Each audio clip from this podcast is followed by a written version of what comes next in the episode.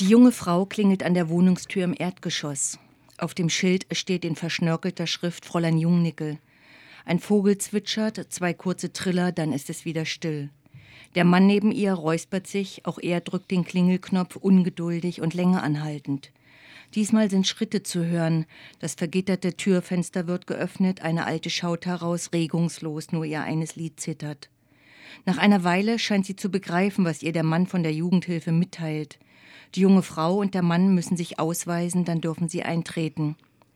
Sie folgen der Alten durch den Flur in ein schlauchartiges Zimmer. Die junge Frau sieht sich um. Ein eisiger Luftzug streift ihr Gesicht. Das Fenster muss undicht sein.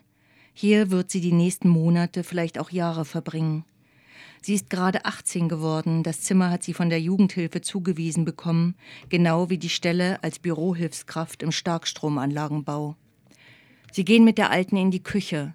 Noch nie hat sie eine so finstere Küche gesehen. Selbst der Mann schaut erstaunt. Der Fußboden ist pechschwarz gefliest, die Wände sind mit einer dunklen, glänzenden Ölfarbe überzogen, der Küchenschrank und sogar das Waschbecken mit schwarzem Linoleum ausgeschlagen. Ist wegen dem Dest, sagt die Alte mit breiter sächsischer Aussprache. Sie hört das Wort zum ersten Mal und fragt, was ist Dest? Sie kann den Erklärungen nicht ganz folgen, glaubt aber zu verstehen, dass Dest Dreck bedeutet und wirklich die Küche ist von makelloser Sauberkeit, kein Stäubchen weit und breit. Der Mann verabschiedet sich, wünscht der jungen Frau viel Glück für ihr weiteres Leben, als wäre es ein Würfelspiel. Fräulein Jungnickel, eine hagere Frau um die 70, verschwindet in ihrem Zimmer und lässt die Tür einen Spalt breit offen. Nun kann sie das Gezwitscher deutlich hören, dazu die Stimme der Alten im Zwiegespräch mit dem Vogel. Nachmittags werden die Möbel geliefert, die sie sich bei einer Haushaltsauflösung aussuchen durfte. Ein Sofa, zwei Sessel, eine alte Vitrine, dazu Töpfe, Geschirr, Decken. Die letzten Jahre hat sie in Heimen verbracht. Mit 100 Mark und der Zuweisung für die Wohnung wurde sie ins Erwachsenenleben entlassen.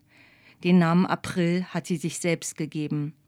April besitzt einen Koffer, in dem sich ihre spärlichen Habseligkeiten befinden. Ihn hieft sie auf den Ofen. Sie wird sich Kohlen besorgen müssen. Der halbe Winter liegt noch vor ihr. Es ist Samstagmittag. Sie geht in die Kaufhalle, kauft sich Brot und einen großen Vorrat Tütensuppen. Auf dem Rückweg versucht sie sich einzuprägen, vor welchen Häusern die Kohlehaufen auf dem Bürgersteig liegen. Als sie sich in der Küche eine Tütensuppe kochen will, kommt Fräulein Jungnickel herein und bleibt mit verschränkten Armen vor ihr stehen. Das Fräulein steht wortlos da und beobachtet April. Sobald Wassertropfen auf das schwarze Linoleum treffen, nimmt sie einen gefalteten Lappen und wischt die Tropfen weg. Dann stellt sie sich wieder vor ihr auf. So geht das eine ganze Weile. Sie rührt im Topf, ein Krümel, ein Tröpfchen fliegt durch die Luft, die Alte stürzt sich darauf wie ein Habicht auf seine Beute. April weiß, dass sie mit der alten Schachtel auskommen muss, also lächelt sie wie über einen kleinen Scherz. Sie macht sich ihr Lager auf dem Sofa zurecht, wickelt sich fest in die Decke. Während sie zu lesen versucht, hört sie eine Uhr schlagen. Beim zehnten Gong wird ihre Tür geöffnet, das Fräulein kommt herein und knipst wortlos das Deckenlicht aus. April liegt auf dem Rücken und schaut in die Dunkelheit. Aus dem oberen Stockwerk ist ein lang anhaltendes Klopfen zu hören, das sich hinter ihrer Stirn fortsetzt. Als das Geräusch verstummt, kommt es ihr sehr still vor in diesem Zimmer. An einem besonders frostigen Tag legt sie bis in den späten Abend Kohlen nach. Als sie nachts von einem Hustenanfall aufwacht, ist das ganze Zimmer verqualmt. Verschlafen macht sie Licht und entdeckt auf dem Ofen ihren schwelenden Koffer. Noch im Halbschlaf reißt sie das Fenster auf, schleppt den Koffer in den Flur, lässt ihn benommen auf den Dielenbrettern stehen, taumelt ins Bett zurück und schläft sofort wieder ein. Sie wird abermals geweckt, diesmal von einem ohrenbetäubenden Krachen, und als sie die Tür öffnet, kommen ihr aus den Rauchschwaden zwei Feuerwehrmänner entgegen. Fräulein Jungnickel irrt, nur mit einem Nachthemd bekleidet, durch den Flur. Einer der Männer versucht sie zu beruhigen, und der Vogel krächzt gotterbärmlich um sein Leben. Die Männer tragen den Koffer raus, spritzen den Boden ab, einer ruft, wie kann man nur so bescheuert sein? Mit dem Koffer verliert April alles, was sie an die Vergangenheit bindet. Briefe, Tagebücher, Dinge, die sich im Laufe ihres Lebens angesammelt haben. Als es wieder still ist, kann sie lange nicht einschlafen. Vielleicht war der Brand ein Zeichen, ein Zeichen für einen Neuanfang, doch sie hat keine Ahnung, wie der aussehen soll. Die Kindheit ist vorüber, aber erlöst ist das Mädchen deshalb noch lange nicht.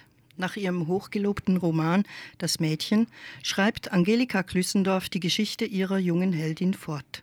Ihr Weg führt aus einer Jugend ohne Jugend in ein eigenes Leben, das den Umständen abgetrotzt werden muss. So steht es als Information zu ihrem weiteren Roman, ich sage jetzt nicht neuen Roman, weil es wie eine Fortsetzung ist, Angelika Klüssendorf. Herzlich willkommen. Schön, dass Sie für das Interview Zeit haben oder sich Zeit nehmen. Ist April zu einer Freundin für Sie geworden? Das ist schwer zu sagen. Also auf jeden Fall ist mir das Buch April, das ja dem Mädchen folgt. Dazu muss ich auch sagen, man kann beide Bücher unabhängig voneinander lesen. Und trotzdem wäre es schön, wenn man das Mädchen vor April lesen würde. Aber mir ist äh, April zu beschreiben viel schwerer gefallen als das Mädchen. Weil das Mädchen war noch ein Kind und April hat ja nicht nur sympathische Züge. Also ich wäre unter Umständen vielleicht doch nicht so gerne mit ihr befreundet gewesen. Was ist Kindheit? Was ist Erinnerung, wenn das literarisch verarbeitet wird?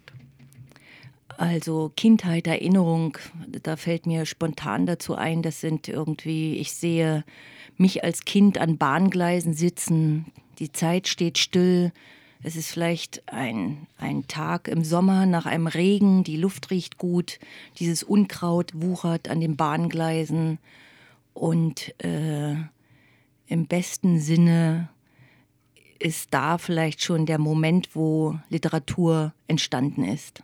Mhm. Zu Ihrer Arbeitsweise. Da gehört ja auch das Vorlesen dazu, wie Sie es jetzt getan haben.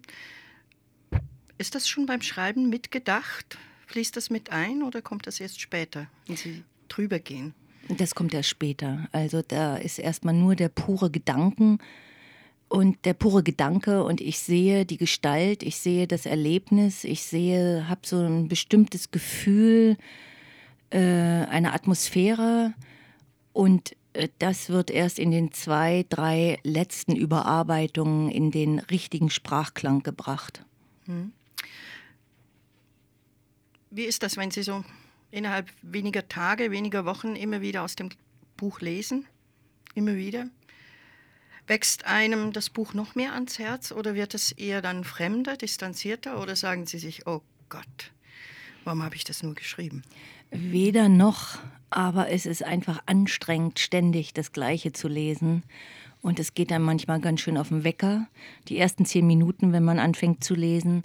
Aber dann ist man wieder drinne, dann ist man wieder in der Sprache und meistens hat man ja dann auch beim Lesen auch ein Publikum und man sieht die Gesichter und dann kommt man wieder in einen guten Einklang zu sich und dem Buch. Was erwarten Sie vom Publikum? Einfach, dass es zuhört, nicht mehr und nicht weniger.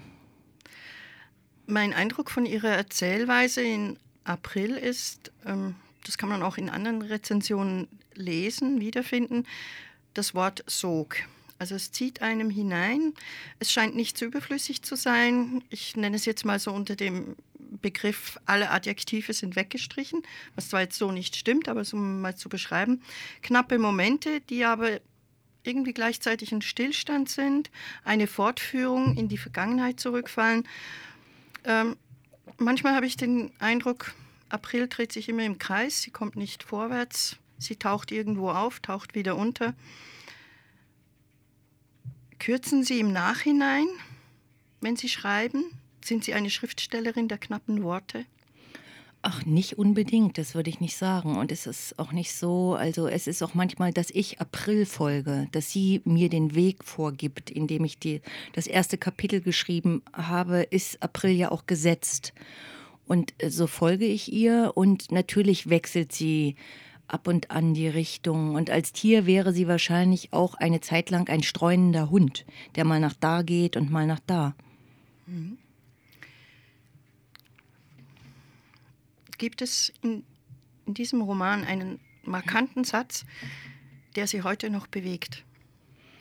Ja, den gibt es und der ist mir auch sehr schwer gefallen. Also ich weiß nicht, ob mir jetzt der gesamte Satz einfällt, aber interessiert hat mich vor allen Dingen an April, äh, wie die ja so eine als Mädchen so eine schwere Kindheit hat, wie sie sich als Mutter also wie sie als Mutter ist, ob sie, ob ihr das überhaupt gelingt. Und dann gibt es so einen Abschnitt, da äh, stiehlt ihr Sohn Julius und sie erwischt ihn. Und dann gibt es den Satz, dass sie ihren Sohn mit demselben kalten Blick ihrer Mutter ansieht. Und diesen Satz zu schreiben, das ist mir sehr schwer gefallen. Mhm.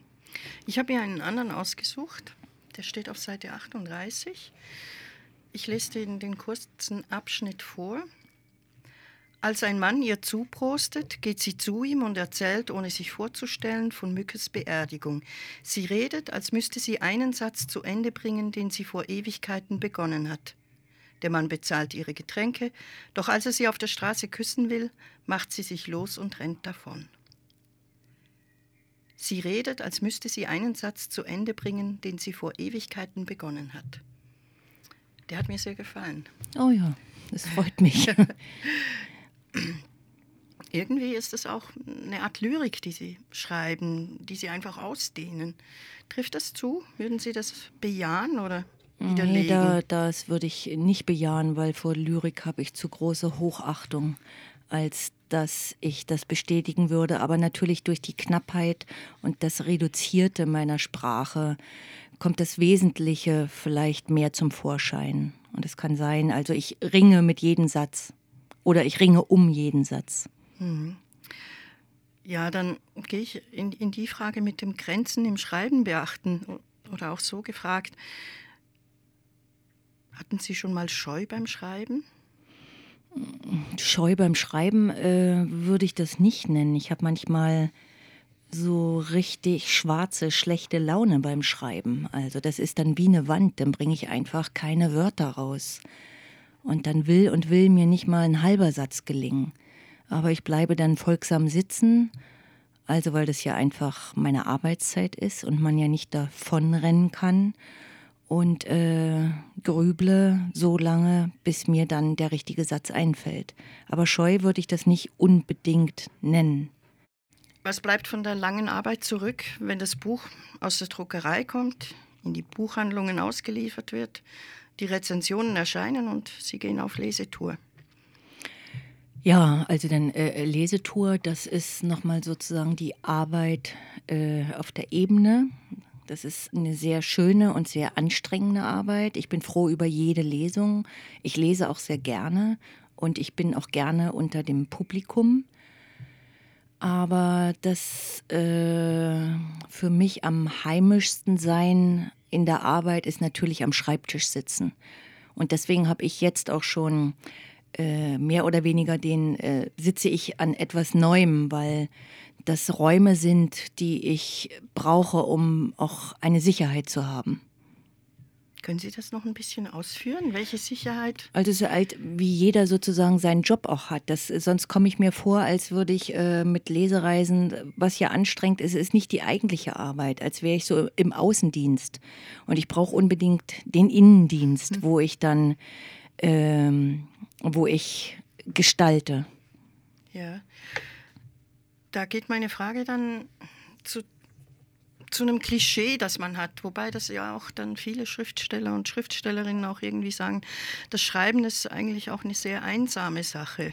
Fühlen Sie sich manchmal ein, einsam, wenn Sie in Ihrem Innendienst sind? Nein, niemals. Also das Schreiben ist für mich einfach, das ist für mich niemals einsam. Ich wünsche mir natürlich manchmal im Büro zu arbeiten, also in einem aufregenden Büro, wo vielleicht äh, amerikanische Serien gestaltet werden oder sowas. Aber das ist auch wahrscheinlich nur ein Klischee. Aber ich bin bei meiner Arbeit niemals einsam. Und äh, ich mag es auch in der Zeit, wo ich ganz konzentriert arbeite, allein zu sein, also auf eine gute Art zu verwahrlosen, dass ich auch, wenn ich jetzt nach acht oder neun Stunden nicht mehr schreibe, dass ich immer noch in meinem Stoff bin. Ja, können Sie dann, wenn Sie ein anderes Buch lesen, von einer Kollegin, einem Kollegen, dann auch abschalten und sagen, ich lese das jetzt zur Unterhaltung. Ich schaue nicht auf die Art und Weise, wie geschrieben, ob da jetzt der Punkt richtig liegt oder ob ich ihn durch ein Komma ersetzen würde. Ja, bei guten Büchern liest man immer mit. Man liest da jedes Wort, einfach auch um zu lernen. Man lernt ja nicht aus dem Leben und holt da nicht die Geschichten, sondern die Sprache, die kriegt man ja von den Kollegen mit oder von den also Kollegen oder den Lebenden und den. Und abends entspanne ich mich sehr gerne und lese spannende Krimis. Ah ja. Da gibt es jetzt einen von Jan Kostin Wagner. Mhm. Und den fällt mir der Titel jetzt nicht ein, weil ich es mir nicht merken kann, aber der ist hervorragend geschrieben. Ja, Ga- ich- bei Galliano erschienen. Ich kann es jetzt auch nicht sagen, aber ich habe von dem Autoren auch schon Ja, gehört. Großartig. In dem Buch kommen auch die Bilder aus Brems Tierleben vor, also in der Erzählung im Roman von April. Grimms Märchen, das gibt auch für April immer wieder einen Halt, wenn sie sich erinnert, wenn sie sich auf ihr Leben besinnt. Waren diese Bilder und Märchen auch in ihrer Kindheit eine Begleitung? Also das gibt ja, also dazu muss ich sagen, sowohl beim Mädchen auch zu April äh, bin ich natu natürlich zuallererst der Sprache verpflichtet und äh, äh, dann der Wahrhaftigkeit und auf keinen Fall der Wirklichkeit. Und trotzdem haben beide Bücher natürlich äh, große biografische Parallelen zu mir. Und äh, dieses Brems Tierleben hatte ich als Kind allerdings nicht.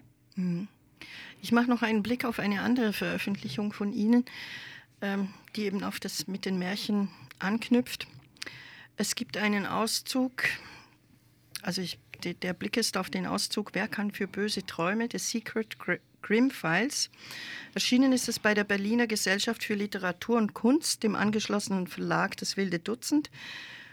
Die haben auch Christiane Neudecker eingeladen, Ulrike Dresner oder Thomas von Steinecker über die Geheimnisse und Hintersinniges der Kinder- und Hausmärchen Märchen der Brüder Grimm zu erzählen. Und die Illustrationen ergänzen die Ausgabe. Ihr Erzähltes handelt vom Hasen und vom Igel mit dem Titel Von gelben Rüben, Brandwein und 75 Hasensprüngen. Haben Sie dieses Märchen selber ausgewählt? Ja, das habe ich selber ausgewählt, weil ich habe als Kind die Grimms Märchen äh, geliebt und äh, allesamt immer wieder gelesen und Hase und Igel hat mich schon auch immer wieder fasziniert. Wie der Hase da um sein Leben läuft und dann steht auf der einen Seite der eine Igel, äh, der Igel, dann die Igelfrau und dann fällt er tot um und wird für seinen Hochmut bestraft. Das hat mich sehr fasziniert als Kind. Ja. Standen Ihnen da auch dann Unterlagen zur Verfügung, um daraus das Geheimnis um dieses Märchen zu lüften? Nee, das habe ich selber gelüftet. Das hat Das- jeder auf seine Art gelüftet. seine Art, Ja. Bevor ich zu den Stichwörtern komme, um dann auch hier unser Gespräch abzuschließen, noch die klassische Frage, die ich allen Autorinnen und Autoren stelle. Die ein Buch liegt auf dem Nachttischchen Frage. Welches Buch von welcher Autorin oder welchem Autoren lesen Sie zurzeit? Das ganz knapp zu sagen, das ist Thorsten Schulz und das Buch heißt Nilowski. Nilowski, um was geht es da? Dem Das ist auch Krimi? eine, äh, nein, das ist kein ein Krimi. Nein, das ist eine äh, faszinierende Geschichte um pubertierende Jugendliche in einer sehr, sehr wilden, untergegangenen Welt. ja, die Stichwörter. Lesezeichen. Keins, Hotelbar. nicht mehr, Rechtschreibfehler. viele, Theaterkarte. selten. Deutschland. Okay, Buchmesse. okay, E-Book. habe ich noch nicht probiert, aber auch okay. Stille. Gut? Wunderkerze. Ja, okay. Und das letzte, Applaus. Sehr gut. Dankeschön. Ich bedanke mich.